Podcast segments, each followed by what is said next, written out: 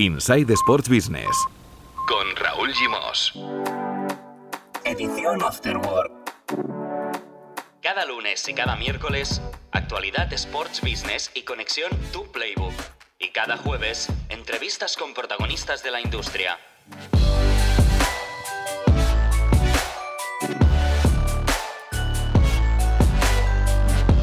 Hola, muy buenas, bienvenidos y bienvenidas a la edición Afterwork de Insight Sports Business, un podcast de Sports and Life. Hoy de nuevo, monográfico sobre la Superliga Europea con Marcos López, Mar Menchen, director fundador de Tu Playbook, y la incorporación desde Inglaterra de Álvaro de Grado. Si el capítulo anterior, dos días atrás, lo dedicamos al nacimiento de la Superliga, a contrastar su proyecto con la Super Champions de la UEFA y a comprobar que había provocado un terremoto inédito en el fútbol europeo con todo tipo de reacciones en contra, el capítulo de hoy lo vamos a dedicar a la defunción de la Superliga. Ya veremos eh, si definitiva o con posibilidades de resurrección. Después, sobre todo, de la rendición express ayer de los seis eh, clubes ingleses implicados y ah, en el día de hoy de la mayoría de los clubes que habían dado su apoyo. Y también debido a una serie de motivos que ahora analizamos y comentamos. Además, el próximo capítulo, que colgaremos el jueves 22 de abril, especial Superliga con tres puntos de vista diferentes y complementarios. Axel Torres, periodista radicalmente en contra del proyecto, Joaquín Maroto, periodista favorable al proyecto y muy cercano a Florentino Pérez, y el profesor Carlos Canto, analista especialista en la industria del deporte.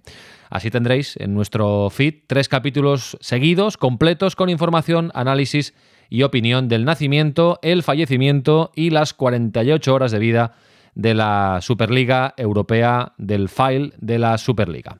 Hola Menchen, hola Marcos, ¿qué tal? Muy buenas. ¿Qué tal? ¿Cómo estamos? Hola, ¿qué tal? ¿Cómo estamos? Bueno, vaya semanita, ¿eh? Vaya semanita y vaya 48 horas que hemos vivido. Ahora lo analizamos todo, pero dejarme saludar también en eh, Manchester a nuestro compañero Álvaro de Grado. Hola Álvaro, muy buenas. Oh, hola Raúl, ¿qué tal? Muy buenas. La que habéis liado, Álvaro, ¿eh? La que habéis liado. 48 horas absolutamente locas, locas, con el inicio y casi el final de la Bundesliga, todo comprimido, con un montón de acontecimientos y de comunicados constantes porque cada, cada media hora que avanza el día va cambiando un poco el panorama. Sí, sí, en, Inglaterra eh, se ha cocido eh, el, desenlace de, este episodio y ahora enseguida vamos a, saber cómo lo ha vivido Álvaro de Grado y cuál es la última hora también en Inglaterra. Pero Marcos, va, actualízanos, vamos a hacer F5 a la hora que estamos grabando este podcast a las 2 eh, de la tarde del eh, miércoles 21 de abril. Eh, ¿Cuál es la última hora? ¿Cuáles son los últimos coletazos informativos? Porque ya cada vez quedan menos equipos que todavía no hayan dicho nada ah, sobre el proyecto de la Superliga. Mira, Raúl, del City a la Juve, es decir, del City que fue el primero que abandonó la Superliga, el primer club fundador que abandonaba este formato, a la Juventus, que ha sido ahora el último junto al Milan. Eh, la noche certificó el triunfo de la Premier sobre la Superliga, porque los seis clubes abandonaban eh, ese formato que había ideado a Florentino Pérez y Andrea Agnelli de la, Juventus, y, la mañana ha, sido el, toque final, la defunción ya, porque los tres clubes italianos, por este orden cronológico, Inter, Milan, Juve, han determinado eh, que abandonan ahora mismo este proyecto. Quedan de los 12 clubes fundadores, que en realidad eran 15, recordamos eran 12 más 3, de esos 15 solo quedan dos, Real Madrid y Fútbol Club Barcelona.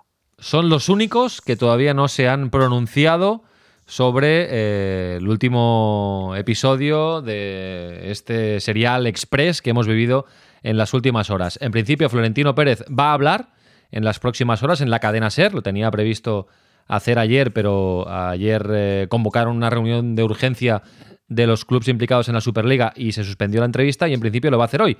Veremos qué pasa con Joan Laporta y con el Barça, que de momento mm, se mantienen en ese discreto segundo plano sin, sin decir nada.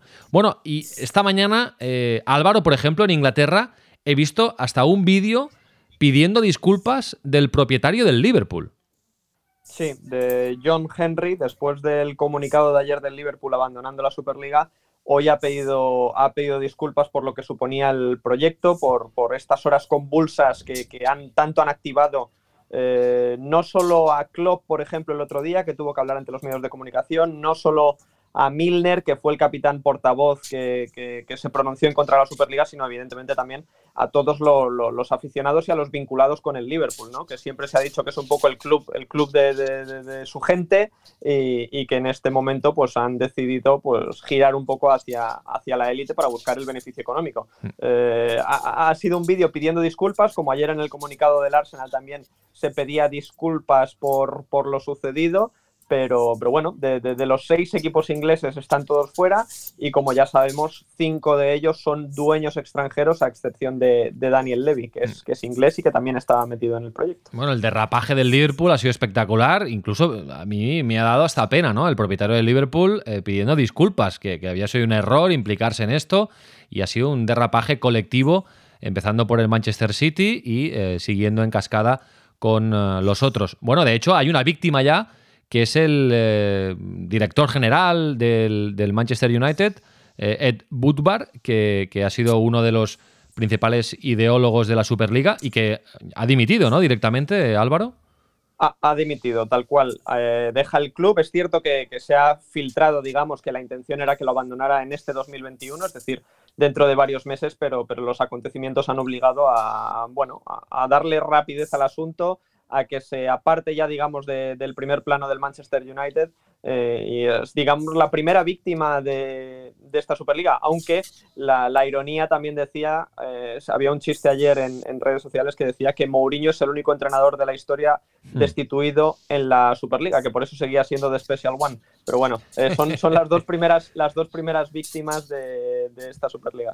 el, primero y el último, Exacto. en este caso, de momento. Bueno, em, ahora te pregunto, eh, Álvaro, eh, ¿qué, ha pesado más? Si la pinza social de la afición o la pinza política o incluso la pinza mediática, porque ha habido de todo en, Inglaterra, para, que los clubes ingleses pues, hayan abandonado el, compromiso que, habían tomado 48 horas antes, porque nadie les había obligado a estar en la Superliga y 48 horas después pues, eh, se, han, se, han, bajado del barco. Pero esto ha ido tan rápido eh, que, yo no he tenido tiempo ni de dar mi opinión. El otro día os decía Marcos, eh, en el último episodio, os preguntaba vuestra opinión. Eh, a Marcos no le gustaba, a Menchen un poco más, pero con muchos matices. Y, yo os decía, bueno, ya como tendremos tiempo, ya os diré mi opinión. Y a mí la verdad, y, ahora toca, porque si no ya va a caducar. a mí me atraía mucho la idea de, la independencia de la UEFA, como, como hizo la, la Euroliga en el año 2000 con la FIBA eh, creo que es necesario que los clubes gestionen más directamente lo que, lo que generan, que es mucho y, cada vez más. Creo que el fútbol necesita estímulos para captar a las nuevas generaciones y hacerse fuerte en la industria del entretenimiento, porque hay muchísima competencia. Pero creo, y esto es una evidencia, que, el, que aunque el proyecto lo han trabajado durante mucho tiempo, durante cinco años, la puesta en escena ha sido nefasta eh, y, con, con muchas áreas grises, con, muchas grietas, ¿no? Con sensación de no tenerlo todo atado. Yo creo que, mm, sobre todo Florentino Pérez, que es el que más se ha quemado, porque es el que ha dado la cara, eh, ha cometido un error de cálculo eh, imperdonable y veremos qué consecuencias tiene para, para él. Quiero pensar que para el Real Madrid no va a tener consecuencias, eh, pero para él vamos a ver cómo, cómo le afecta, ¿no? Errores principales, os los comparto y luego eh, debatimos. Eh, Menchen, Marcos y Álvaro. Para mí, error capital, no implicar a los alemanes y al Paris Saint Germain. O sea, no podías salir a, explicar el proyecto. ¿Por qué tanta prisa si no tenías eh, el sí de los alemanes y del Paris Saint Germain? Daba igual que la UEFA presentara su, nueva Super Champions. ¿Qué más daba? Ya lo presentarías tú más tarde. Yo creo, vaya. Eh, luego, pésima gestión de la comunicación y del liderazgo compartido, que ha sido inexistente. Solo ha habido un liderazgo eh, de Florentino Pérez y eso ha sido un error. Eh, la, vida comunicativa de la Superliga se resume en dos comunicados de madrugada y una aparición de su presidente, Florentino Pérez, en el chiringuito, también de madrugada y en un canal que se llama Mega. Chapó por el chiringuito, pero estaremos de acuerdo que no era la mejor manera de comunicar un proyecto tan ambicioso, de hacer la puesta en escena de un proyecto tan importante, ¿no? Luego, eh, no han calculado la presión popular que habría, no han calculado la presión de los protagonistas de los clubes implicados, no han tenido la complicidad de los jugadores de esos clubes implicados, ni de los entrenadores. Claro, que te salga Guardiola, que te salga Klopp rajando del proyecto, es que claro, ¿qué credibilidad tienes? Raúl, es que es rajar del proyecto, pero por el desconocimiento de que se iba a anunciar. Claro. ni siquiera había sido explicado a los clubes. Error. Por ejemplo, claro. En el caso del Manchester City, la plantilla se entera. Eh, bueno, digamos que se le, explican el proyecto cuando ya ha sido anunciado. Guardiola se entera del comunicado un par de horas antes de que salga que se van a meter en la Superliga. Entonces, error. Eh, no puedes montar este, eh, este, mm, esta competición tan grande con todo tan importante sin, sin haber consultado a los protagonistas. Evidente, evidente. Luego tampoco ha calculado la, presión política que iba a haber. Eh, desde Boris Johnson a Emmanuel Macron, bueno, a, los principales dirigentes europeos. Y hasta diría que tampoco contaban con la presión de un actor importante, y esto, Menchen, luego hablamos, como son los broadcasters. El, comunicado de Amazon Prime Video, el comunicado de British Telecom. Esto ha sido también, yo creo que un granito más que... les ha ido en contra. ¿eh? Es que había mucho listo genio que decía que, estábamos menospreciando su plan de viabilidad y que esto era un caramelito para, para Amazon porque visión global y, no. Eh, todas las tres que han hablado han sido para decir que esto fuera. Claro, y tú además ya llevas tiempo diciendo que quién va a pagar la fiesta, porque la, lo, ha dicho Rouras también esta semana, que algo sabe de esto, ¿no? Que no hay más dinero, que los operadores televisivos, eh, digamos, si, si va a cambiar algo va a ser a la baja, porque digamos que hasta aquí, hasta aquí ha llegado el, el circo, ¿no? No hay más dinero, hay contratos firmados hasta 2024, por lo tanto, eh, imposible para muchos operadores poder salirse de los contratos que tienen firmados eh, por lo nuevo, porque en el fondo, si te estás yendo a una competición en la que están otros clubes que están dejando tirada a la que tú le vas a pedir rescindir el contrato porque esa Champions ya no es lo que tú habías comprado, pero en el fondo estás financiando el torneo paralelo, ahí la batalla legal podría ser, podría ser importante. Y con lo que apuntabais antes, ya no es solo eh, relevante que se atrevieran a lanzarlo sin tener a los alemanes y los franceses por una cuestión política de que, oye, de que son clubes relevantes que si no los tienes a tu lado, mal, sino que es que tengamos una cosa clara que el 50% de los ingresos audiovisuales que hoy genera la Champions y por lo tanto los hubiera generado la Superliga, eh, te vienen de esos tres países que se han caído de que se han caído del proyecto. Luego, acabo, ¿eh? Y, os doy la palabra para que vosotros rematéis. Em, lo del formato semicerrado, para mí esto es lo que más em, chocaba en Europa, ¿no? Es, es una apuesta contracultural en Europa. Esto en Estados Unidos, pues es súper orgánico y, lo ven. Eh, bueno, es que hay una concepción del deporte muy diferente en Europa y en Estados Unidos. Y esto es lo que más va a costar en Europa si algún día se vuelve a intentar. El formato semicerrado, demasiado cerrado, ¿no? Aparte de que era un círculo mm, muy pequeño, ¿no? Sin alemanes, sin franceses, sin holandeses, sin portugueses. Mm, eran pocos, imagino que para repartir eh, mejor el pastel, ¿no? Que les tocara más a cada uno. Y aquí ha habido un pecado de avaricia producto de la necesidad, porque al final todo esto nace de la necesidad post-pandémica, ¿no? Y este ha sido otro de los problemas.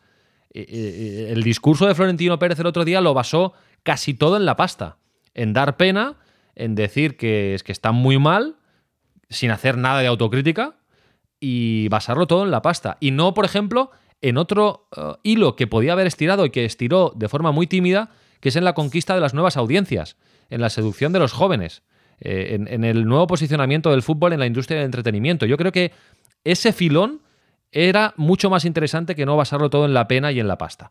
Bueno, estas son mis eh, razones y mis argumentos para explicar por qué ha fracasado de forma estrepitosa y rápida este proyecto. Em, Marcos, va, te quiero oír. Menchen, eh, Álvaro, mm, complementar, ampliar, debatir, refutar alguno de estos puntos.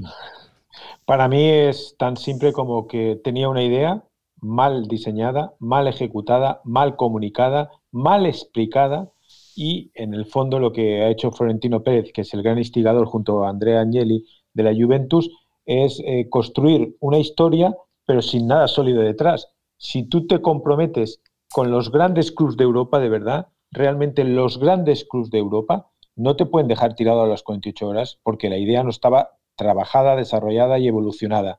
¿Alguien podía imaginar que en Inglaterra no iba a haber la revolución popular que ha habido? Es no conocer eh, el fútbol europeo. Y creo que Florentino ha actuado como si estuviera en España, como si estuviera dirigiendo al Madrid en vez de dirigir a Superliga. Y me imagino que los CEOs, y tanto Marc como Álvaro lo conocen mejor, los CEOs de los grandes clubes habrán asistido sorprendidos a la puesta en escena cutre, furtiva, de madrugada que he hecho de un proyecto que es universal y es un proyecto mundial. Y ahora la gran pregunta es saber qué pasa con Florentino, qué pasa con Anneli, pero qué pasa con el fútbol, porque Florentino vendió esto como vamos a salvar el fútbol. Y ahora el fútbol que ahora vamos. ya no hay nadie que lo salve. Ahora vamos ahí, ¿eh? porque evidentemente ahora se abren, eh, se, abren muchísimas eh, nuevas preguntas. Eh, Menchen, ¿añadirías algo a, los motivos del fracaso?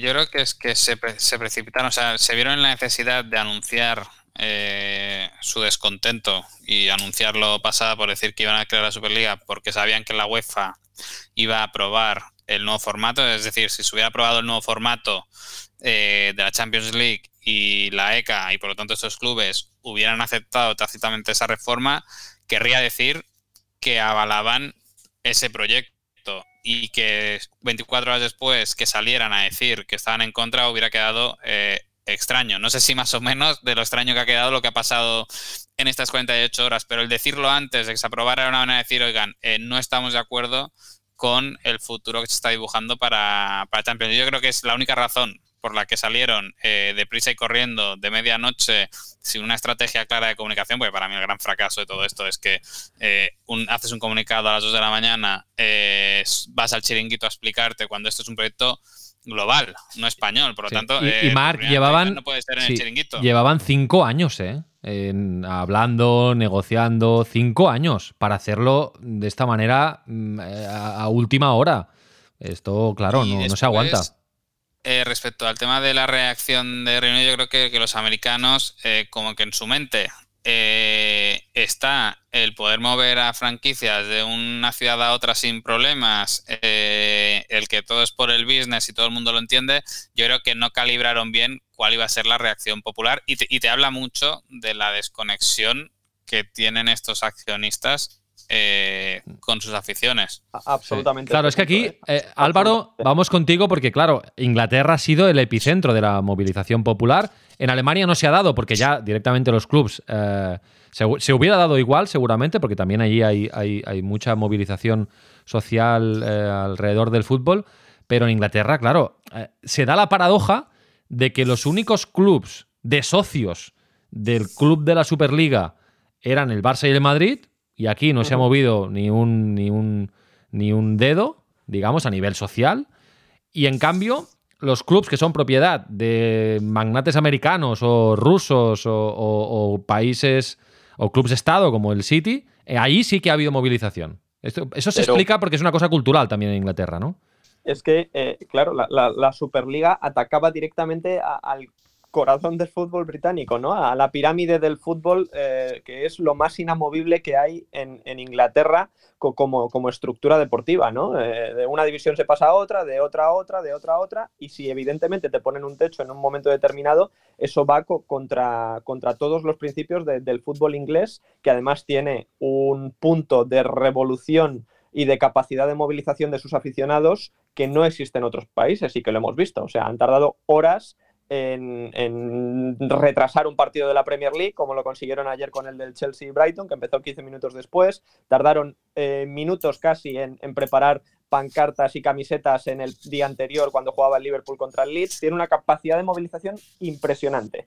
Eh, y, por ejemplo, ahora mismo eh, esto ya no era solo contra los, contra los propietarios que se salieran de la Bundesliga, sino, por ejemplo, el movimiento en el Arsenal eh, más allá de que pidieran perdón, ya no era solo salir de la Bundesliga, sino ahora mismo Álvaro, no, se ha no, traducido. No, le cambies el nombre, ya, ha fracasado, pero llámale Superliga, no Bundesliga, que, si, no, que si no nos liamos. Superliga, dicen Kroenke out, ¿no? Que es el, mandatario del Arsenal, de que, que salga del club. Es decir, ya eh, es como una prueba más de todo lo que no gusta hmm. en, el, en el fútbol inglés y eso, que como que no se ha medido bien la capacidad de respuesta que es capaz de dar el, aficionado inglés, que em, si, si, esto llega a avanzar un poco más, que podría haber avanzado un poco más, y, la Premier sigue amenazando con, echar a los equipos, que, el, gobierno sigue amenazando con, con, meter regulaciones para que no se pueda competir igual, la afición habría seguido boicoteando hasta el punto que yo no tengo ninguna duda de que eh, habría habido manifestaciones, los partidos habrían mm. tenido poquísimo público, porque tiene esa capacidad el público inglés de, mm, de afectar, ¿no? Eh, bueno, hasta, hasta la monarquía, ¿no? Hasta la monarquía se ha pronunciado. La monarquía se ha pronunciado, se pronunció eh, el príncipe, el príncipe Guillermo para, para, mantener esta estructura de, la pirámide del fútbol y, contra la Superliga. Sí, sí. Que por cierto, si no me equivoco, es hoy el cumpleaños de, ¿O ayer? Sí. A ver. Hoy, es hoy. Hoy, ¿no? 95 años. Isabel II. 95, 95. Sí. Su, primer cumpleaños en 73 años eh, sin eh, Felipe de Edimburgo a su lado. Eh, ahí dejo, dejo el, el, dato. No sé si habéis visto The Crown o la estáis viendo, pero os la recomiendo si no, si no lo habéis hecho. Muy interesante. Bueno, eh, la, has visto, ¿no, Marcos? Es, está bien, ¿eh? Está bien. Bueno, está muy bien. está muy bien, es verdad. Em, vamos, al, vamos a las preguntas que se abren ahora. Marcos, tú ya apuntabas algo. ¿Y ahora qué? Y el ahora qué, Marcos, Menchen Álvaro, es en dos sentidos. Em, ¿Sigue adelante la Super Champions entonces, eh, a partir de 2024? Mm, ¿Creéis que este proyecto está muerto del todo y no va a resucitar? ¿Puede condicionar de alguna manera la nueva Super Champions? ¿Ceferín les va a tender la mano, van a negociar y se puede modificar esta nueva Super Champions? Eh, ¿Los van a castigar?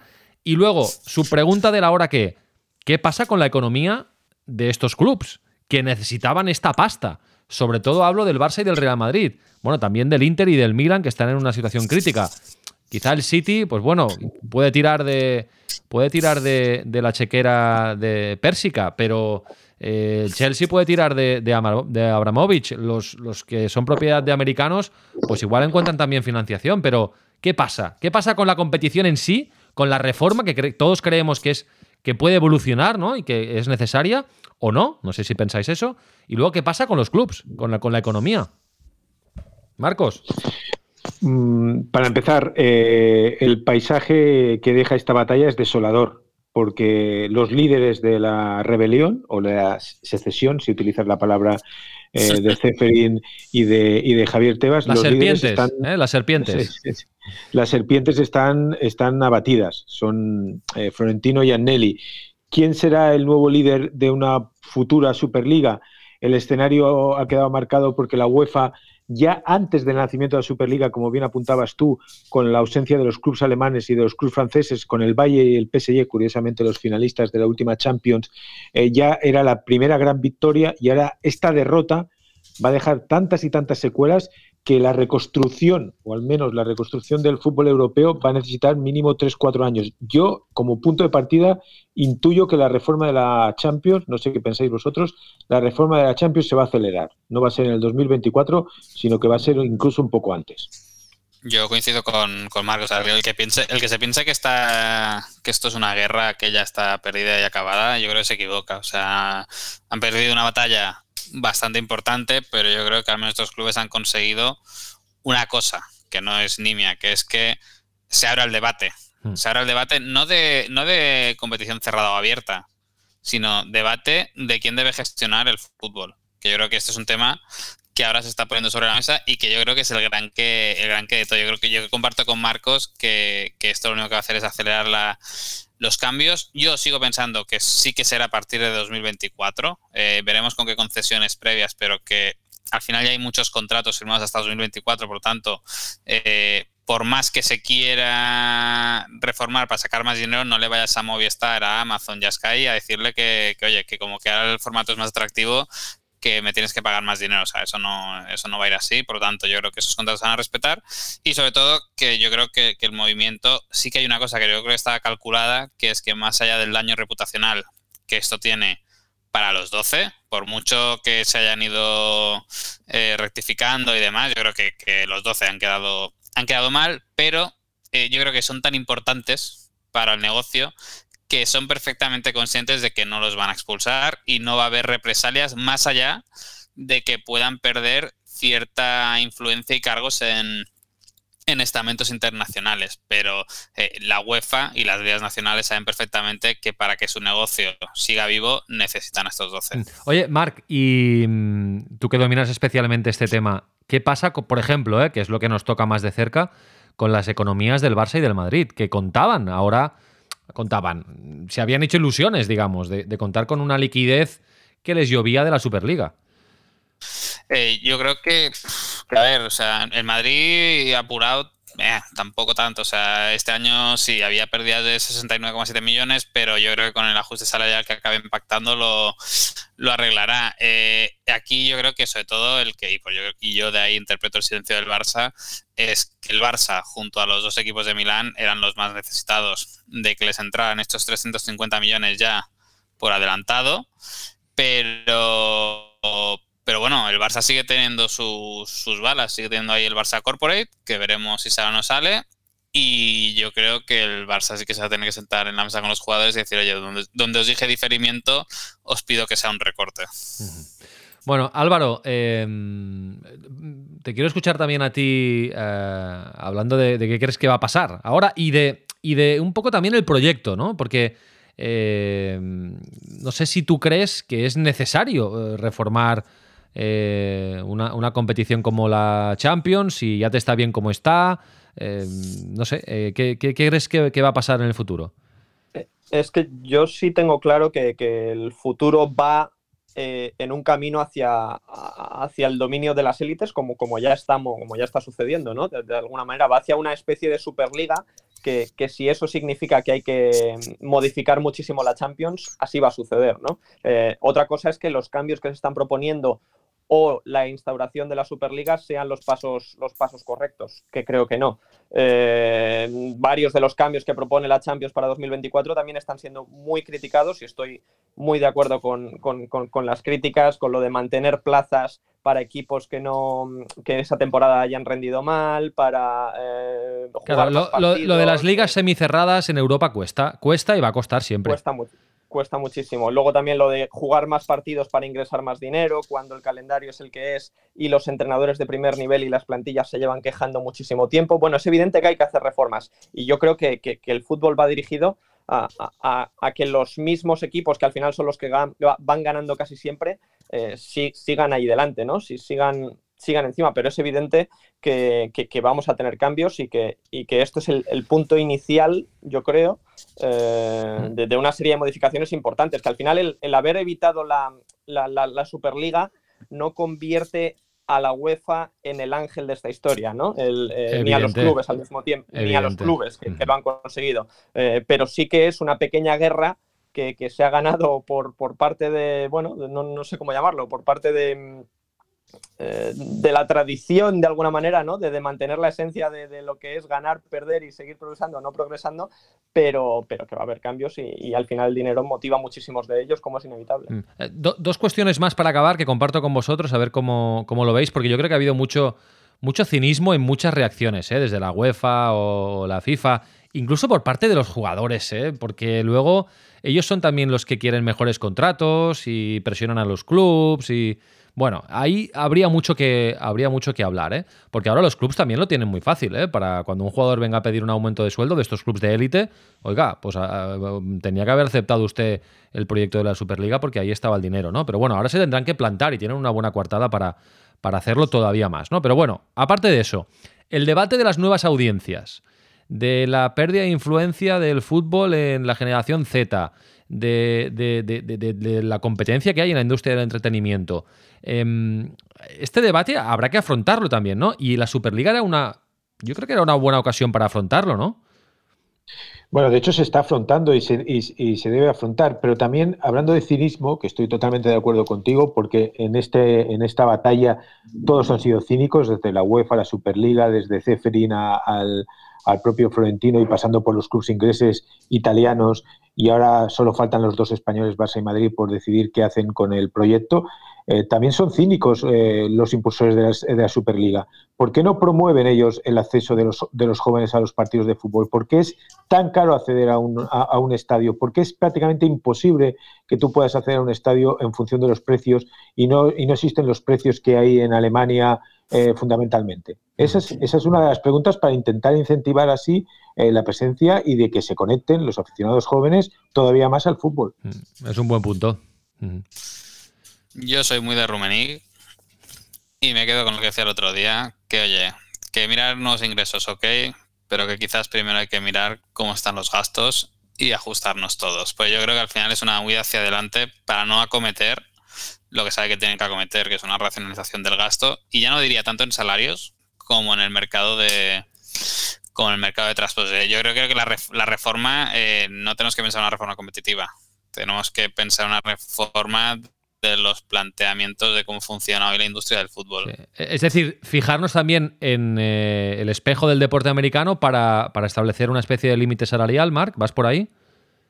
Eh, bueno, más que límites salariales, porque es que allí no hay traspasos, por tanto, eh, la fórmula americana es que aquí nunca va, nunca va a cuajar, pero yo creo que, es tan simple como hacer entender a los clubes que los clubes no pueden ingresar X y estar gastando constantemente X más uno. Yo creo que hacia donde vamos es hacia el establecimiento de normas de control económico como las que tiene la liga, que oye, que previamente te condiciona el gasto que puedes tener en función de tus ingresos. Lo que no podemos normalizar es tener a clubes en Italia eh, perdiendo más de 100 millones de euros por temporada de forma consecutiva, tener a equipos de media tabla de la Premier League eh, perdiendo 50, 60 millones de euros anuales, que la liga francesa esté medio quebrada en tanto que su negocio depende exclusivamente de la venta de jugadores al resto de Europa y el año que no pasa pierdo dinero.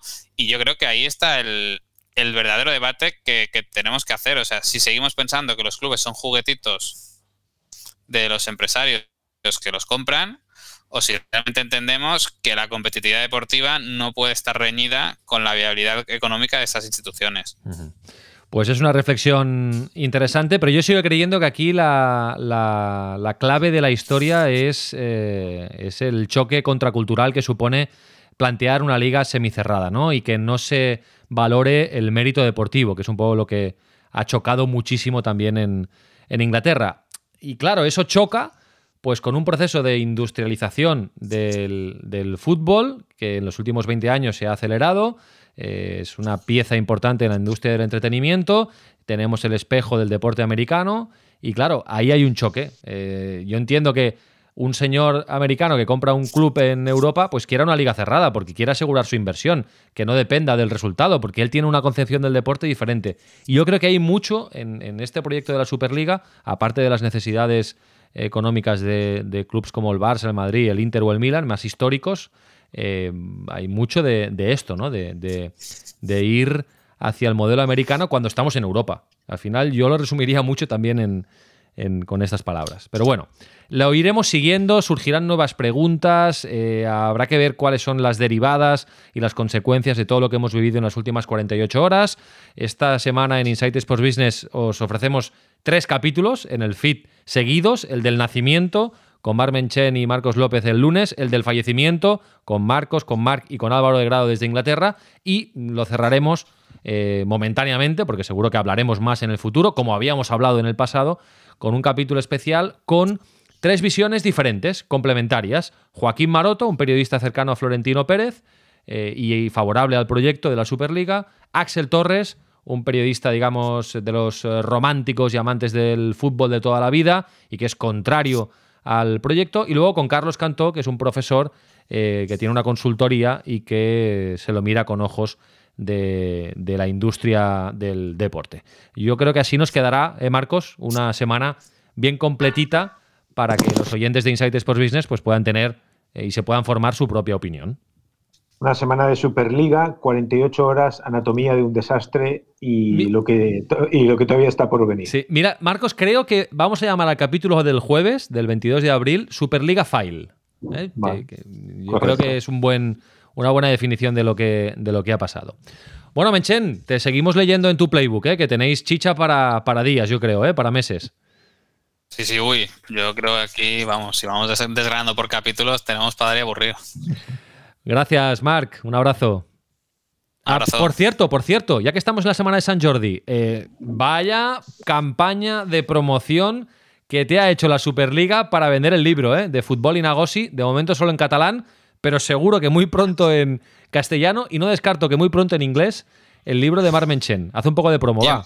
Yo, mira, sé que no estaré en la lista de bestsellers, pero voy a ser el único que va a poder decir que Florentino Pérez le ha pagado la campaña de promoción de su libro. O sea, yo creo que eso está al alcance de, muy pocos. Por lo tanto, oye, esa medallita que me colgaré el viernes cuando, cuando acabe la jornada.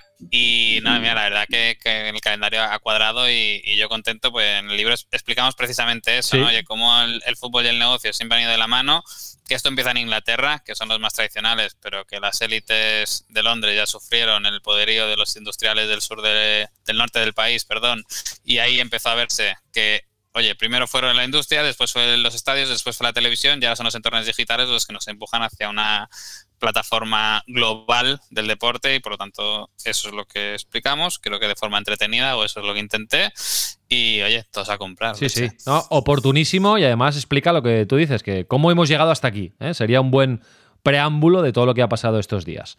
Gracias, Marc, un abrazo. Abrazo. Y gracias también a Álvaro de Grado desde, desde Inglaterra. Eh, estamos en contacto, Álvaro, porque seguro que hay, que hay más consecuencias, más derivadas y, más noticias en los próximos días. Pues estamos en contacto y efectivamente, como está pasando últimamente, si dejas de mirar una hora el teléfono o el ordenador, te encuentras con una noticia a la que ya llegas tarde. Así que, bueno, seguimos pendientes. Venga, cuídate Álvaro, gracias. Hasta luego. Marcos, eh, un abrazo y a ti te espero en el capítulo del jueves 22 de abril eh, para cerrar esta semana de Superliga File. Perfecto, hasta ahora. Hasta ahora, chao.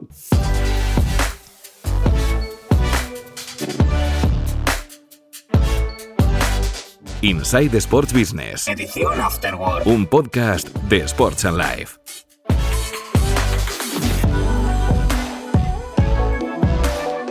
Visita nuestra web sportsandlife.com o contacta con nosotros en insight@sportsandlife.com.